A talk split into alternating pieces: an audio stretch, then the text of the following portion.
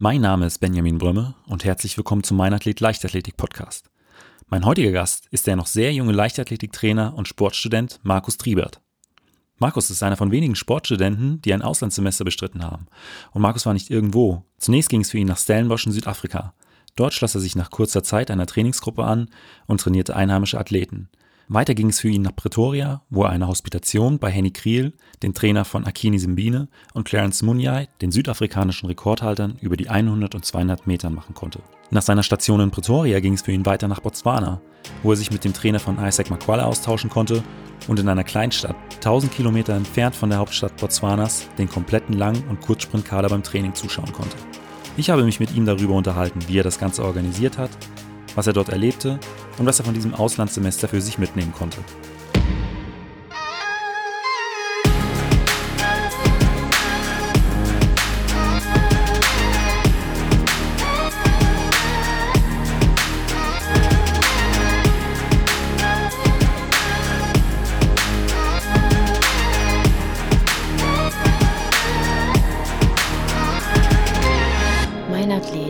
Leichtathletik-Podcast aus Frankfurt am Main.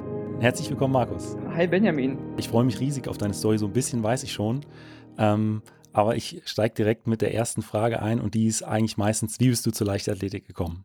Oh, das ist eine ganz, äh, ja, nicht verrückte Geschichte. Ich war eigentlich früher Fußballer, äh, kein besonders guter. Ich habe, ich glaube, zwölf Jahre Fußball gespielt, davon acht Grotten schlecht.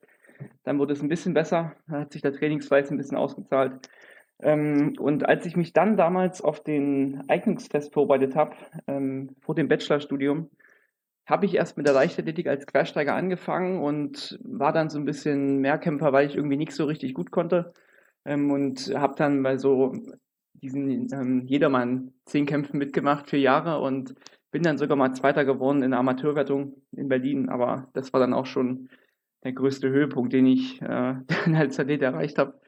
Und dann dachte ich mir irgendwann, okay, jetzt, ähm, jetzt wirst du Trainer. Und äh, du bist jetzt schon seit wie vielen Jahren Trainer in der Leichtathletik? Ähm, ich bin ja erst 25, ähm, bin jetzt seit ja, zwei Jahren erst Trainer, habe als Assistenztrainer am Sprint angefangen, davor mich auch mal im Fußball probiert, äh, habe dann aber gemerkt, weiß nicht, so richtig ist es dann doch nicht meins und hatte dann die Möglichkeit im, im Sprint in Leipzig Fuß zu fassen, als ich hier für den Master gekommen bin. Und das war dann die, die Chance, die ich dann genommen habe und da hatte ich dann richtig Bock drauf. Und äh, du bist ja nicht nur äh, Leichtathletiktrainer, sondern äh, du studierst ja auch Sport. Ähm, wo studierst du? Ich habe den Bachelor in Jena studiert, den äh, genau Bachelor in Sportwissenschaft und hatte dann ein Jahr Pause dazwischen, äh, wo ich ein bisschen in der Reha gearbeitet habe in meiner Heimatstadt und bin dann nach Leipzig gewechselt, ähm, weil ich doch meinte, ein Reha-Sport ist vielleicht nicht doch ganz so meins. Ich möchte eigentlich mehr mit, mit jungen, äh, dynamischen Athleten arbeiten im, im Leistungssport und habe mich dann für den Master of Science äh, Diagnostik und Intervention im Leistungssport in Leipzig entschieden. Und da bin ich jetzt seit 2017. Und ähm, während deiner Zeit im Studium, da hast du auch dir Zeit für ein Auslandssemester genommen, was ja im äh, Bereich der Sportwissenschaften nicht äh, ganz so üblich ist wie äh, in anderen Studiengängen. Und äh, da hast du dir auch zwei beziehungsweise ein ganz besonderes Ziel ausgesucht. Vielleicht kannst du da so ein bisschen was zu erzählen. Das ist richtig. Ich hatte ja auch immer probiert oder schon nach meinem Bachelor. Ich ähm, hatte dann angefangen, eine kleine, weiß nicht, Begeisterung fürs Ausland zu entwickeln. Meine Eltern waren früher nie so viel reisen und ich war selber auch nicht so viel unterwegs. Und dann bin ich aber ein bisschen rumgekommen 2016 nach meinem Bachelor und wollte unbedingt auch nochmal im, im Rahmen der Leichtathletik viele Dinge außerhalb von Deutschland kennenlernen. Nachdem ich jetzt in Leipzig war, habe ich das auch super toll gefunden, habe das super viel, ähm, habe das super viel gelernt auch. Und ich hatte aber auch das Gefühl im Sprint, äh, dass es auch in anderen Ländern natürlich, gerade in Ländern wie auch Südafrika oder Jamaika, ganz viele Dinge gibt, die in Deutschland komplett anders laufen, komplett anders organisiert, strukturiert sind und die Leute dort aber teilweise mehr Erfolg haben aus weniger Masse. Und ähm, ich war einfach super daran interessiert, mal Teil eines Systems wie dem zu sein in Südafrika und einfach mal zu schauen, was sie dort machen. Und genau, das habe ich dann dort auch gemacht. Und wie kam das dann alles zustande? Also ähm, wie äh, hast du das organisiert? Es gibt da quasi auf der Uni Leipzig-Seite eine Liste mit den Universitäten, wo Kooperationen bestehen, wo bilaterale Kooperationsverträge bestehen, äh, wo man ein Austauschsemester machen kann. Und ähm, ich hatte dann gesehen, dass Stellenbosch ebenfalls von, die, von, der Uni Leipzig eine Partnerschaft hat. Und äh, ich wollte damals eigentlich mit nach, nach Stellenbosch, als ich in Leipzig war und der Trainer war, ähm, mit nach Stellenbosch fliegen in den Trainingslager. Oder hatte jedenfalls bei Jan May damals gefragt, ob das denn irgendwie möglich wäre. Und äh, das war dann ein bisschen schwierig, im Rahmen eines Praktikums dort mitzukommen. Und dann dachte ich mir, okay, dann bewerbe ich mich auf ein Auslandssemester und gucke dort halt ein halbes Jahr selber, äh, was dort so abgeht. Und dazu kam es dann auch. Das heißt, ich hatte mich einfach im Rahmen der Uni darauf beworben, hatte mich gegen ein paar Leute durchsetzen müssen. Ähm, und ja, dann hatte ich den, den Job erstmal ruhen lassen, den ich in Leipzig hatte. Das heißt, du musstest dich gegen ein paar Leute durchsetzen. Wie war da so im Prinzip dieser Auswahlprozess? Ja, da kommt es auf verschiedene Dinge drauf an, äh, wie zum Beispiel das Sprachenniveau, auf dem man momentan ist. Äh, Südafrika ist zum Glück ein Land, wo auf Englisch unterrichtet wird. Das heißt, da konnte ich mich mit meinem äh, super, das ist jetzt ein bisschen ironisch, Englisch haben. Ähm, ansonsten ging es dann auch um, um die Noten, die ich bislang im Masterstudiengang hatte und das, das Motivationsschreiben. Also was war eigentlich der Sinn von dem Auslandssemester? Und da konnte glaube ich, die Koordinatorin überzeugen. Lief das dann alles reibungslos ab oder hattest du hier noch irgendwelche Hürden zu nehmen, bis es dann tatsächlich äh, in Richtung Südafrika ging? Hürden gab es auf jeden Fall. Ich hatte zunächst eine Zusage für Tokio, das war mein Zweitwunsch, weil in Tokio ursprünglich die Olympischen Spiele 2020 stattfinden sollten. Ähm, das wäre eine super coole Möglichkeit gewesen, aber ich wollte eigentlich immer mehr nach Südafrika. Und ähm, ja, in Südafrika gab es drei Plätze. Ich bin Vierter geworden.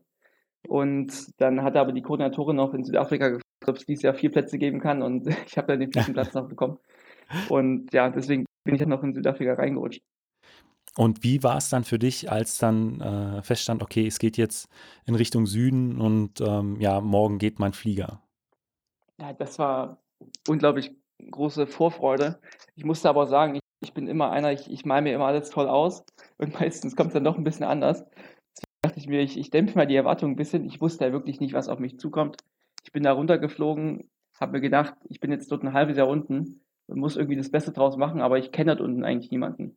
Und ähm, ja, das war schon, weiß nicht, also sehr viel Vorfreude, aber auch ein bisschen Anspannung, weil man nicht genau wusste, was jetzt ob jetzt das der ganze Aufwand wert war. Ähm, aber ja, war super interessant. Und wo warst du dann genau? Du hast von gesagt in, äh, in Stellenbosch in Südafrika.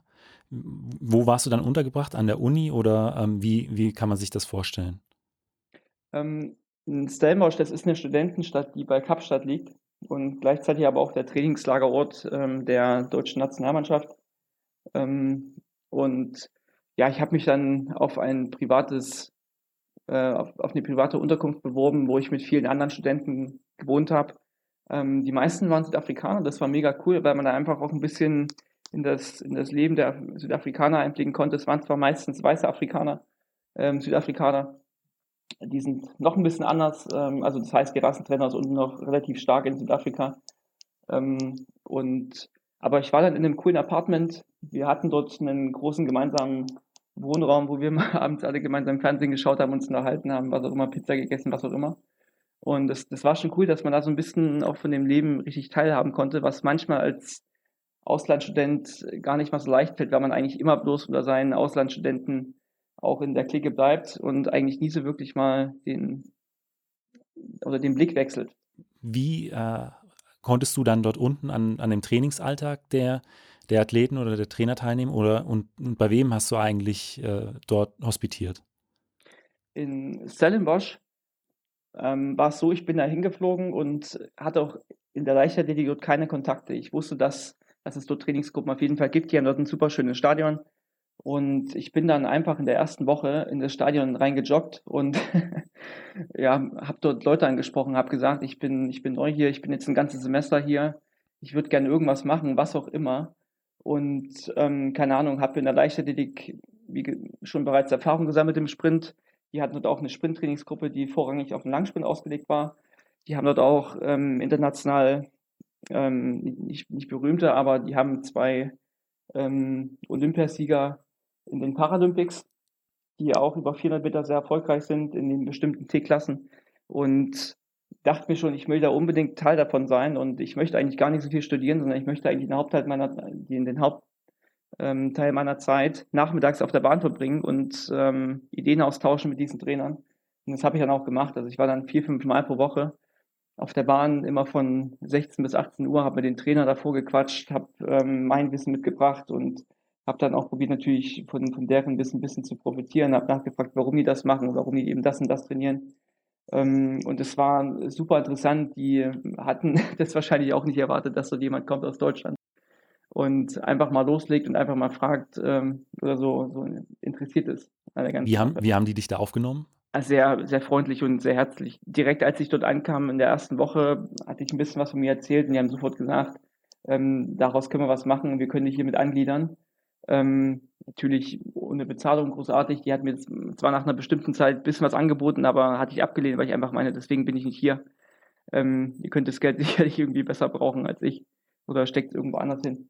Ähm, und genau, das, das war super. Die hatten das aufgenommen und ich hatte gesagt, mein, mein Schwerpunkt. Und ich hatte ein bisschen was in Deutschland schon zur Sprinttechnik gemacht. Hatte da viel drüber gelesen, also Studien auch, aber auch Bücher und habe gesagt, äh, als ich die Sprinter sprinten absehen, da können wir ein bisschen was machen, ähm, auch mit der Videoanalyse.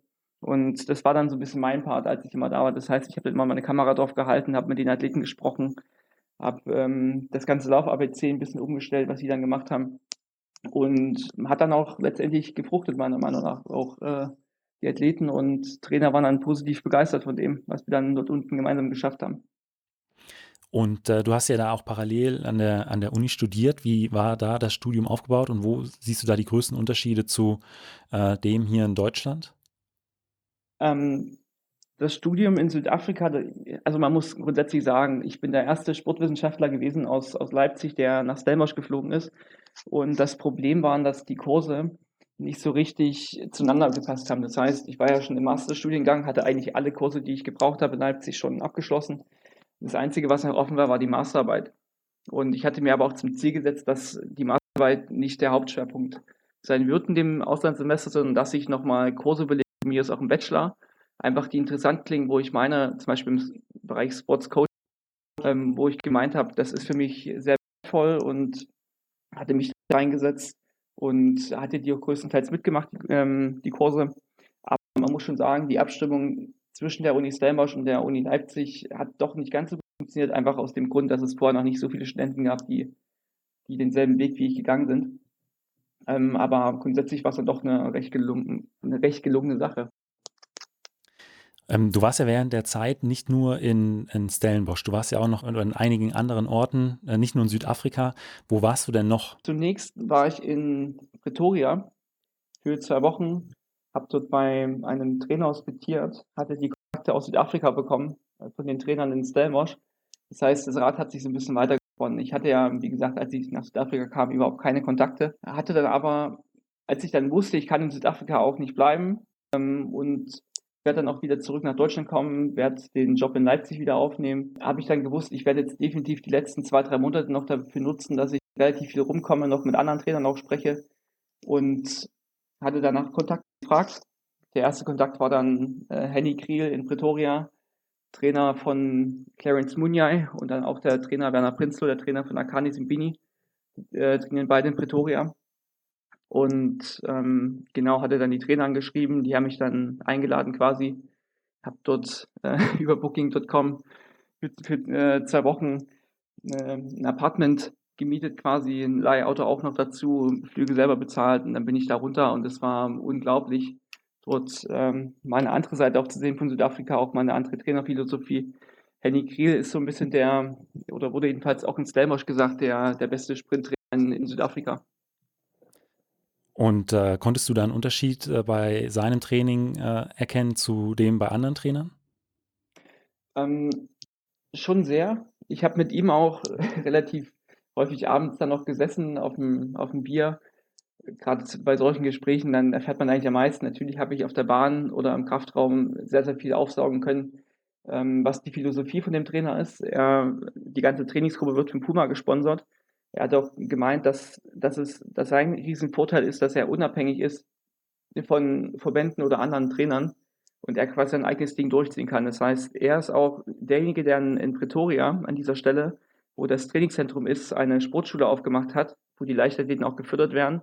Das heißt, die sichten in ganz Südafrika nach talentierten Sportlern, vor allem auch in den, in den Townships oder in den anderen Regionen, wo vielleicht eher ärmere Menschen leben und ähm, die dann in den Wettkämpfen und bringen die nach Pretoria und trainieren die dort. Und ähm, das ist ein super cooles System, was sie dort aufgezogen haben und die vermitteln auch eine ganz, ganz klare ähm, Trainerphilosophie, wo, wo jeder dieselbe Sprache spricht. Und ich glaube, das ist auch schon ein Riesenvorteil, dass ähm, einfach die Wege sehr kurz sind. Es gibt quasi eine autoritäre Person, ähm, die dann nach unten ein Stück weit delegiert und da auch ähm, sehr viel Wissen mitbringt. Du hast ja eben schon die beiden Sprinter angesprochen. Hast du die Bestzeiten von ihnen noch im Kopf? Ähm, Clarence Muniai ist über 200 Meter, ich glaube 2017 in 1969 gerannt bei den südafrikanischen Meisterschaften im Halbfinale. Wahnsinn. Ähm, ist dann, das, das war auch, glaube ich, so nicht geplant, dass er in diesem Halbfinale so schnell war, weil der ist dann im Finale gar nicht mehr gerannt, weil der Trainer gesagt hat, also ich hatte mit ihm darüber gesprochen und er meinte, also wer in 1969 im Halbfinale läuft, ähm, den kann ich dann im Finale nicht mehr laufen lassen, weil äh, das bei Bestleistung immer so eine Sache ist mit dem Verletzungsrisiko, also hat er mir jedenfalls erzählt. Und äh, Simbine ist, boah, Bestleistung glaube, eine 9, 8, 9. Das ist, glaube ich, südafrikanischer Rekord mittlerweile. Ja, also zwei absolute Topsprinter. Es ging dann für dich aber auch noch weiter. Genau, also ich war da in Pretoria und war auch noch in, in Durban, da bin ich aber mehr gereist. Ähm, also Pretoria war so die einzige neben Stellenbosch richtige Station, wo ich auch bei Trainern hospitiert habe.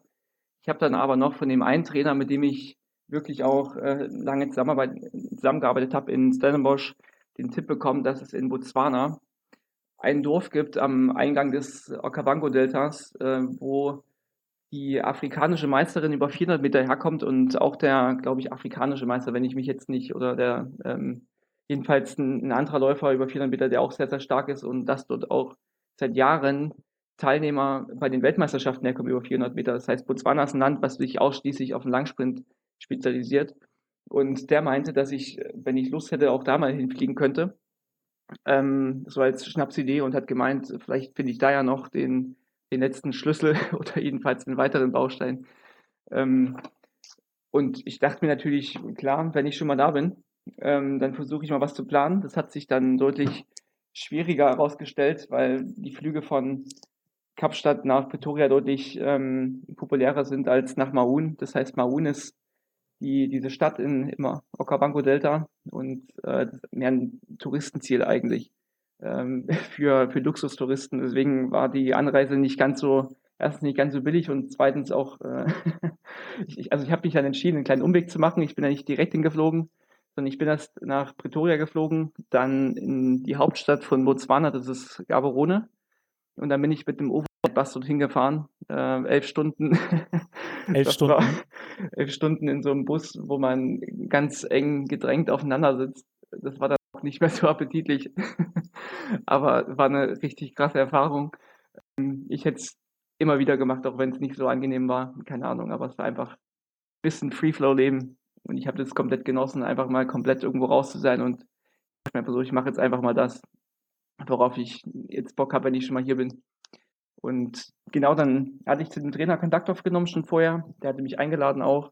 Da waren wir zunächst in der Hauptstadt, haben dort auch ein Fußballspiel angeschaut. Dann hatte ich dort Makwala gesehen an dem Tag. Isaac Makwala ist ja ähm, auch schon eine 43. Das ist, glaube ich, der einzige Sprinter in dieser Welt, der an einem Tag unter 45 Sekunden über 400 Meter gelaufen ist und unter 20 Sekunden auf 200 Meter und äh, hat er auch als Bestleistung in 1977 stehen und ich hatte auch mit dem Trainer gesprochen. An dem nächsten Tag hatte ich kurzfristig noch ein, ein Treffen mit ihm arrangiert über den anderen Trainer in, in Maun. Und der hatte mich dann so ein bisschen umgeführt, mir alles gezeigt, hatte mir die Trainingsplätze gezeigt, die Athleten gezeigt, die afrikanische Meisterin und dann noch die ganze Trainingsgruppe, wo 50 bis 60 Langsprinter auf dem Platz stehen alle dasselbe Programm machen. 50 bis 60 äh, Langsprinter äh, genau, dann in also, einer Trainingseinheit? Ja, also alle auf dem Niveau. Das heißt, da war quasi die ganze Sprintstaffel, ähm, die 4x400 äh, von Botswana auf dem Trainingsplatz, äh, die dann auch bei den Weltmeisterschaften regelmäßig im Finale stehen. Äh, die ganzen Frauen waren auch dabei, die haben ja auch dort zwei, drei Frauen, die um die 50, 51 Sekunden laufen. Ähm, und das, das war krass, alle auf einem, auf einem Trainingsplatz zu sehen. Das heißt, die haben zwei Trainingsplätze in Botswana. Der eine war in der Hauptstadt, wo ich war, und der andere war dann in Maun. Ähm, da waren dann auch noch mal ein, zwei andere Athleten, die, die ebenfalls sehr stark sind. Und wie gesagt, ich hatte dann das Glück, beide Trainingsorte sehen zu dürfen, mit den Trainern sprechen zu können. Und das war, war sehr, sehr eindrucksvoll. Und wie waren da so insgesamt dann die Trainingsbedingungen vor Ort? Äh, zum einen in der Hauptstadt und dann äh, zum anderen auch nochmal elf Stunden davon entfernt? Ja, man muss ja sagen, dass grundsätzlich klimatisch das im, im Sommer sehr heiß wird. Das heißt, die haben nur Durchschnittstemperaturen von 36 Grad plus, da wird es dann auch mal über 40 Grad. Ähm, deswegen trainieren die immer sehr, sehr früh und, und spät abend. Ähm, die haben aber auch einen Kraftraum und eine Bahn halt und noch einen Hügel, mehr brauchen die gefühlt nicht. Ähm, Physiotherapie gibt's dort nicht. Die trainieren fünfmal die Woche, äh, weil die Trainer auch vormittags nicht können meistens. Das heißt, sie trainieren meistens dann nachmittags oder manchmal vormittags, dann am Samstag oder so. Ähm, und man könnte fast sagen, das sind Hobbysportler, aber so richtig stimmt das ja auch nicht. aber ja, die Trainingsbedingungen waren, waren sehr einfach, wenn man das aus deutschen Verhältnissen betrachtet. Ähm, die hatten aber trotzdem auch eine, eine gute Bahn. Aber ähm, was die auf jeden Fall haben, ist, ist Mentalität und Kampfgeist, Motivation und äh, ich glaube auch ein, ein Stück weit körperliche Voraussetzungen bringen, bringen sie auch mit. Äh, woran hast du das äh, festgemacht, dass sie äh, insbesondere auch die mentalen Voraussetzungen da mitgebracht haben? Das, das lag einfach daran, dass dort alle 50 Mann, die auf dem Platz waren, 50, 60 Mann, je nachdem wie viel es waren, ähm, die, die haben dort, die haben erst, also ich glaube erstens diese Gruppe bestand wirklich bloß aus Athleten, die, die wollen. Das heißt, die haben ein Stück weit eine andere Talentidentifikation als wir in Deutschland. Das heißt, wir gucken aktiv nach den Sportlern, die wir in das System bringen wollen. Bei denen ist es teilweise andersrum. Die Sportler kommen bei denen teilweise im Alter von 16, 17, 18 Jahren auf den Trainingsplatz und wollen trainieren. Das heißt, die Trainer machen dann, die lassen die halt einmal rennen und gucken halt, ob der brauchbar ist oder nicht. Und das, das gibt es bei uns in Deutschland in dieser Form, wie ich es dort erlebt habe, ähm, glaube ich, nicht so oft. Ähm, kommt vielleicht auch manchmal vor, aber jedenfalls nicht in dieser Regelmäßigkeit. Und das war, das war super interessant zu sehen. Das heißt, dort kommt jeder auf den Trainingsplatz, zieht Isaac Makwala, der in der Diamond League starten kann, damit dann auch Geld verdient. Und das ist natürlich dann auch dieser Weg vielleicht für die Athleten, um, um rauszukommen und vielleicht auch mal einen Nike-Vertrag zu bekommen, Puma-Vertrag, was auch immer. Und äh, die sind dann natürlich dort oben ähm, nicht das Geld, das würde ich nicht als Anreiz sehen, aber jedenfalls diesen, diesen vielleicht Ruhm oder jedenfalls auch mal diesen Anreiz, in einer 4x400 Staffel mitlaufen zu können, was die auch ganz klar formulieren. Also so auch dieser absolute Wille, äh, da in die Spitze zu kommen. Absolut, es ist ähm, unglaublich. Auch in Südafrika war das genauso in, in Pretoria auf der Bahn. Da war, also Pretoria und Botswana kann man jetzt nicht vergleichen. Ich glaube, dass, dass, ähm, dass das die Trainingswissenschaft, ähm, weil die auch eine Uni haben in Pretoria. Das heißt, die haben eine Uni, eine Sportschule und dann auch, wie gesagt, noch zwei Trainer, die, die jetzt ähm, beide schon Trainer oder Athleten trainiert haben, die unter 10 Sekunden gerannt sind, über 100 Meter, also absolute Spitzenathleten. Ähm, die haben dort, glaube ich, noch ein anderes Wissen vorhanden als in Botswana. In Botswana ist es so, ich hatte die nach dem Trainingsplan auch gefragt, wir hatten darüber gesprochen und die haben einfach gesagt, es hat trainingswissenschaftlich überhaupt keine Fundierung, aber es, es läuft halt bei uns. Das heißt, es ist so ein bisschen, bisschen davon und ein bisschen davon und es hat in der Vergangenheit funktioniert und ähm, deswegen wird es auch nächstes Jahr wieder funktionieren. Und kannst du so in, in groben Zügen beschreiben, wie äh, die das Training in Botswana aufgebaut haben? In Botswana ist es ganz viel Konditionierung auf den 400. Ähm, das heißt, die gehen in klassischen, also einen wirklich ganz, ganz klassischen Long-to-Short-Stil. Die fangen am Anfang der Saison mit äh, längeren Läufen an. Die gehen aber sehr, sehr wenig joggen, muss ich sagen. Das heißt, Joggen steht bei denen eigentlich nur vor der Saison, das heißt vor der Vorbereitungsperiode auf dem Plan. Und dann in der Saison machen die gefühlt alles nur noch auf der Bahn. Ähm, die haben zwar noch Einheiten dabei wie 800, 700, 600, 500 und dann die Pyramide wieder hoch. Ähm, aber das ist deren Trainingsphilosophie. Die sagen ganz einfach, äh, wir fangen relativ langsam an, ähm, mit relativ viel Umfang und werden dann im Jahresverlauf in den 24 Wochen, das ist die Vorbereitungsperiode, werden die dann schneller. Ähm, das ist ein, ein, ganz, ganz einfach klassischer ähm, Aufbau, so wie er früher noch im Buch stand. Ich würde fast sagen, jetzt noch Trainingswissenschaft aus den 70er, 80er Jahren. Aber es funktioniert mit deren Population. Muss man dazu auch sagen. Und äh, inwieweit spielt da Krafttraining eine Rolle? Was die im Kraftraum machen, weiß ich nicht ganz so genau. Ich glaube auch, das wird äh, wenig strukturiert sein. Das heißt, die werden da ihre Übung haben, ihre Grundübung, ähm, die die dann machen. Ich weiß aber auch nicht genau, also die, die, die, machen erst die Arbeit auf der Bahn und dann gehen sie in den Kraftraum. Aber was im Kraftraum passiert, weiß ich, weiß ich nicht ganz genau. Ich hatte es bloß mal gesehen, wie sie ein paar Kniebeugen gemacht haben, aber das ist ja eine Übung, die jeder macht, gefühlt. Ähm, und nach der Zeit in, in Botswana bist du dann nochmal zurück nach Südafrika oder von dort aus direkt nach Deutschland? Äh, von, von Botswana aus bin ich erstmal nach Johannesburg geflogen. Da habe ich mir nochmal ein Mietauto für vier Tage gemietet und bin zu Thomas 30 Acker ähm, und Faken und Denise Krebs nach Dallstrom ähm, gefahren. Das heißt, ich hatte das kombiniert damit, äh, als ich Thomas angeschrieben hatte oder ich hatte Thomas angeschrieben und dann kam man ein bisschen in Kontakt, der quasi auch in Leipzig, der Bundestrainer Lauf und Gehen. Und ähm, stehen auch in ganz guten Kontakt und ja, ich hatte dann gesagt, es ähm, ist auch eine Zeit, wo ich dort in der Nähe von Johannesburg noch bin und bin dann halt von Johannesburg nicht direkt nach Kapstadt weiter geflogen, sondern habe erstmal noch einen kleinen Umweg nach Stylestrom gemacht und habe dort äh, nochmal vier Tage ein bisschen nicht bei ihm hospitiert, aber ähm, da konnten wir auch dann noch ein bisschen da quatschen, ein bisschen philosophieren, ein bisschen brainstormen. War auch sehr angenehm. Also hast du im Prinzip in einem halben Jahr extrem viele unterschiedliche ja, äh, Trainingsbedingungen und wahrscheinlich auch Trainingsphilosophien äh, mit, mitnehmen können. Das, das war mein Ziel. Also das, ich hätte es mir nicht besser ausmalen können. Ähm, das heißt, ich, ich wusste ja vorher wirklich nicht, was kommt, aber ich wusste auf jeden Fall, dass ich dort ähm, Kurse belegen möchte. Ähm, aber was am Ende dort in der Sportpraxis raus wird, ähm, wusste ich vorher nicht. Was würdest du denn insgesamt rückblickend zu deinem Auslandssemester äh, sagen? Ich würde es auf jeden Fall wieder machen. Es war damals ein, ich will nicht sagen, ein bisschen riskant, ähm, dass ich das gemacht habe.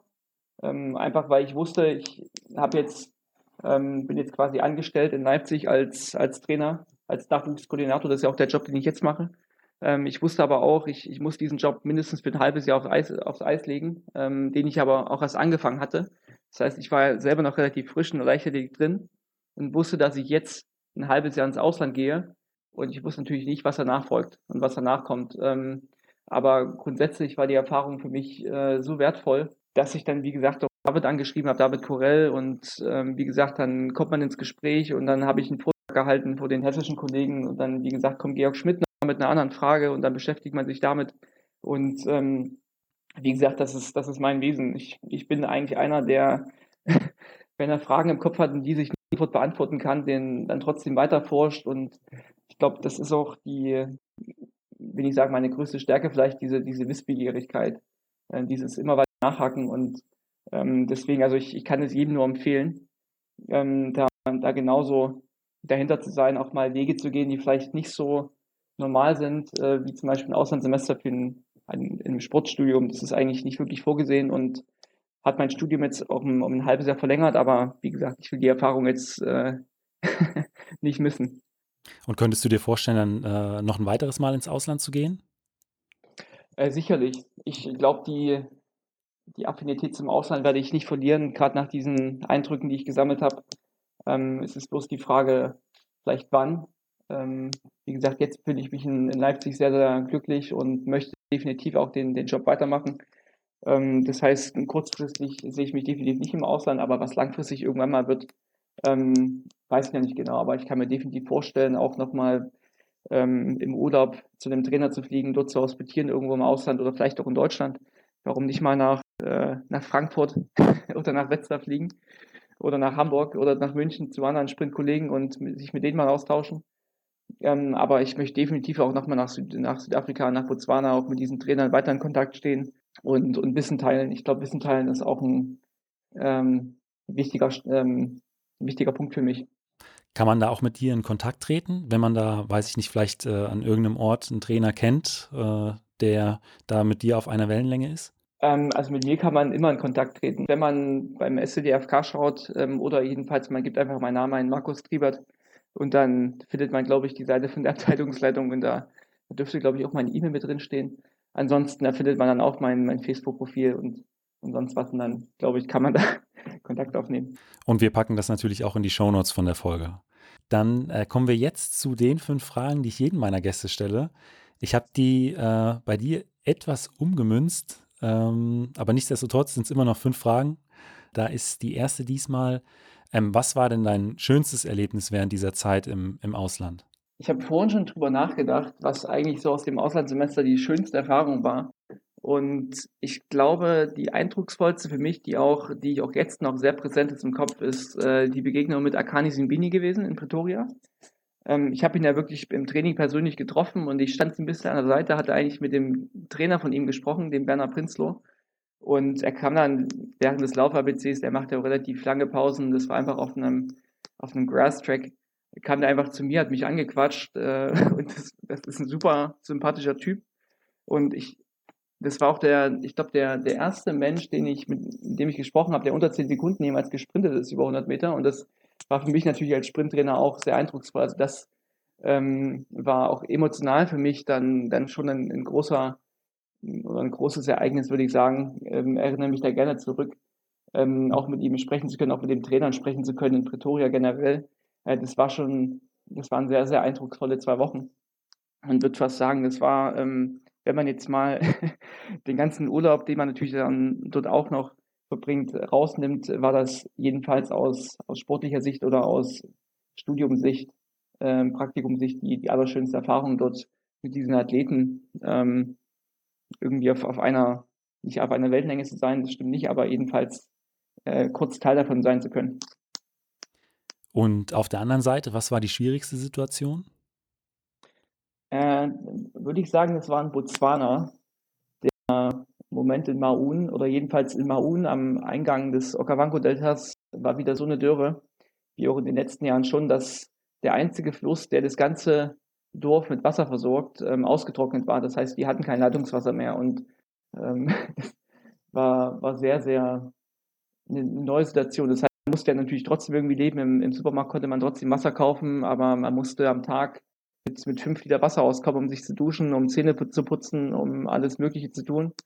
Ähm, und das war schon sehr, sehr schwierig. Ähm, und ich würde da ungern wieder in dieselbe Situation nochmal kommen. Hat sich das dann erst während dieser Zeit ergeben, dass dann tatsächlich kein, kein Leitungswasser mehr zur Verfügung stand oder war das schon davor der Fall? Das ging, glaube ich, dann auch schon über ein, zwei Wochen so und ich weiß noch nicht, wie viele weitere Wochen das dort noch so ging.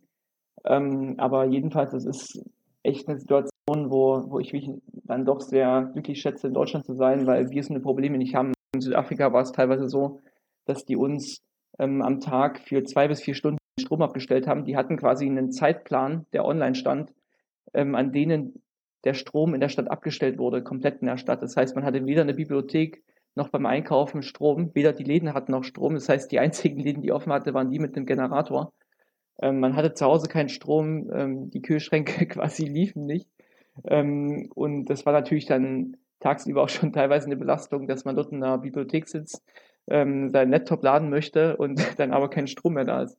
Das war schon, war schon sehr interessant, aber da bin ich wirklich froh, in Deutschland äh, zu sein, dass man, dass wir halt keine Wasserprobleme haben und auch keine ja. Stromprobleme. Was vermisst du aus diesem halben Jahr am meisten? Ich glaube, dieses, was ich vorhin schon beschrieben hatte, dieses Free-Flow-Leben. Das heißt, dass man, dass man zwar einen Plan hat, dass man eine Idee hat, was man erreichen möchte, aber dass es dass man sich auch trotzdem mal einen Tag rausnehmen kann, wo man was komplett anderes macht. Das heißt, man hat, man ist nicht in irgendein System gefangen. Äh, man macht natürlich ein Auslandssemester und man hat natürlich auch Kurse, aber man, man ist nicht in so ein klassisches System gefangen, wie man geht jetzt jeden Tag zur Arbeit und man muss dort erscheinen, man muss dort erscheinen, sondern man konnte sich definitiv auch mal eine Woche rausnehmen und dann halt sagen, ich fliege jetzt mal nach Pretoria oder ich fliege jetzt mal dahin. Ähm, natürlich, man muss die Unikurse natürlich dann schon irgendwo absolvieren. Ähm, aber man konnte sich einfach das Recht rausnehmen, auch mal Dinge ausprobieren, die man vielleicht schon immer mal machen wollte. Und das war einfach ein, ein krasses Gefühl. Ähm, und ja, das, das äh, vermisse ich vielleicht ein bisschen. Und gab es auch bestimmte Sachen, die dich äh, äh, ja auch ein Stück weit genervt haben? Schon, also in Südafrika definitiv, äh, das, das sollte man auch nicht vernachlässigen, ist die Kriminalität definitiv ähm, auf einem sehr, sehr hohen Level und man kann das mit Deutschland definitiv nicht vergleichen. Äh, Kapstadt wird auch mittlerweile als einer der, als eine der zehn kriminellsten Städte eingeordnet in der Welt. Und ähm, man liest doch permanent oder man hat permanent in den Zeitungsberichten gelesen, dass am Wochenende wieder über 40 Menschen in den Townships gestorben sind äh, aufgrund von äh, Gewalt und Kriminalität und man hat als, als Weißer, muss man schon fast sagen, oder als Ausländer davon nichts mitbekommen, weil man einfach in diesen Regionen nicht, nicht da war. Und man, es wurde auch dringend davon abgeraten, dass man, wenn es dunkel wird in Südafrika, äh, nicht mehr alleine nachts draußen auf der Straße rumläuft. Ähm, und wie gesagt, es gibt dort bestimmte Verhaltensregeln, an die man sich halten musste. Ähm, das heißt, man konnte auf einer Party oder sowas dann nicht alleine nach Hause laufen. Das, das heißt, da hat man sich lieber ein Uber geholt, ist dann die anderthalb Kilometer halt nach, nach Hause gefahren mit dem Uber und ist halt nicht aufs Fahrrad gestiegen und das halt auch nicht gegangen. Das, das konnte man sich dort nicht erlauben. Also einfach das, die, die fehlende Sicherheit. Genau, also diese fehlende Sicherheit und einfach diese Riesenschere zwischen Arm und Reich, die halt das quasi dann auch bedingt. Ja. Das heißt, ich glaube, bei einer großen Schere zwischen Arm und Reich, äh, die auch wirklich nicht begründet ist, ähm, oder auf die Apartheid zurückzuführen ist. Das heißt, in Südafrika ist momentan auch die, die Wut der, der schwarzen Bevölkerung gegenüber der weißen ähm, oder gegenüber den anderen schwarzen Ausländern sehr, sehr hoch. Ähm, gibt auch da viel Rassismus ähm, und das, das hat man schon gespürt. Und ähm, was würdest du ähm, anderen jungen äh, Studenten bzw. Trainern mitgeben wollen? Mutig sein, wissbegierig sein und ich glaube auch manchmal einen, einen Weg gehen, ähm, der nicht so im Buch steht. Ähm, weil ich glaube, wenn, wenn ich das, das Studium vielleicht auch genauso durchgezogen hätte, wie es im Lehrbuch gestanden hätte und ähm, weiß nicht, und nicht um die Ecke gedacht hätte oder nicht weitergedacht hätte, dann, dann hätte ich das Auslandssemester einerseits nicht gemacht und dann hätte ich vielleicht auch den, den Job nicht bekommen.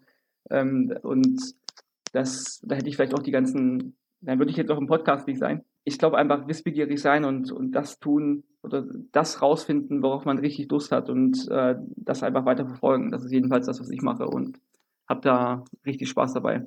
Markus, vielen Dank für dieses Interview. Ich muss sagen, wenn ich äh, keinen Podcast über die Leichtathletik machen würde, äh, wäre es einer äh, übers Reisen und im Prinzip in der Folge ist beides kombiniert. Deswegen nochmal vielen Dank, dass du die Zeit dafür genommen hast. Ich danke dir ebenfalls. Falls euch die Folge gefallen hat, hinterlasst mir doch einfach eine Bewertung bei Spotify, iTunes oder eurem Podcatcher und abonniert den Podcast. Vielen Dank und bis zum nächsten Mal.